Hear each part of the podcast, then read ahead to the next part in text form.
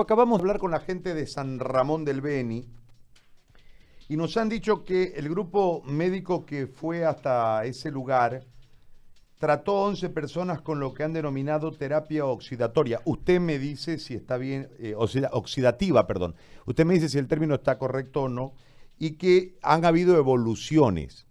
Eh, eh, en este cuadro, yo quisiera que usted nos explique de qué se trata, doctora, si es tan amable, y, cómo mm, se puede, y en qué tipo de pacientes, en qué tipo de casos va esta terapia y cómo, cómo se logra el resultado que en apariencia por los 11 casos que ustedes atendieron allí, eh, en todos ha habido una buena evolución. Si es tan amable de explicarnos, por favor, y le pido algo más, este, que sea con términos que podamos entender, porque a veces los términos médicos nos dejan un poco eh, sin entender la situación. Le, encargo, muy amable, gracias.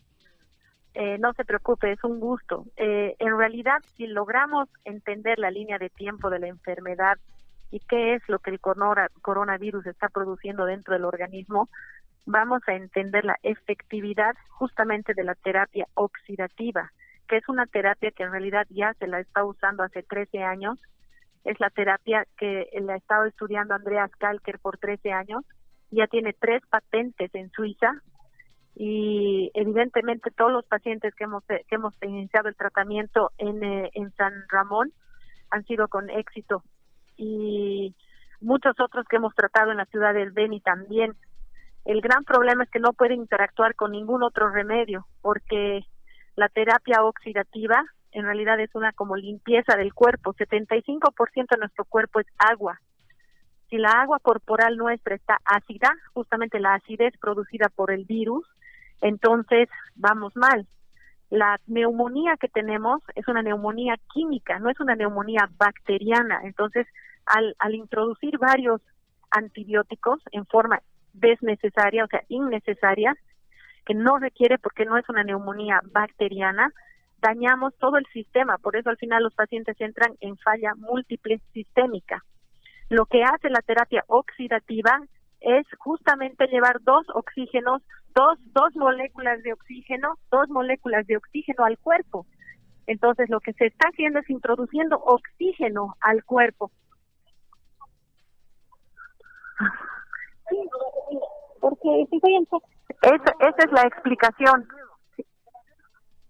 ¿Me entiende? ¿Aló? Sí, sí, sí, sí, la estoy escuchando, doctora.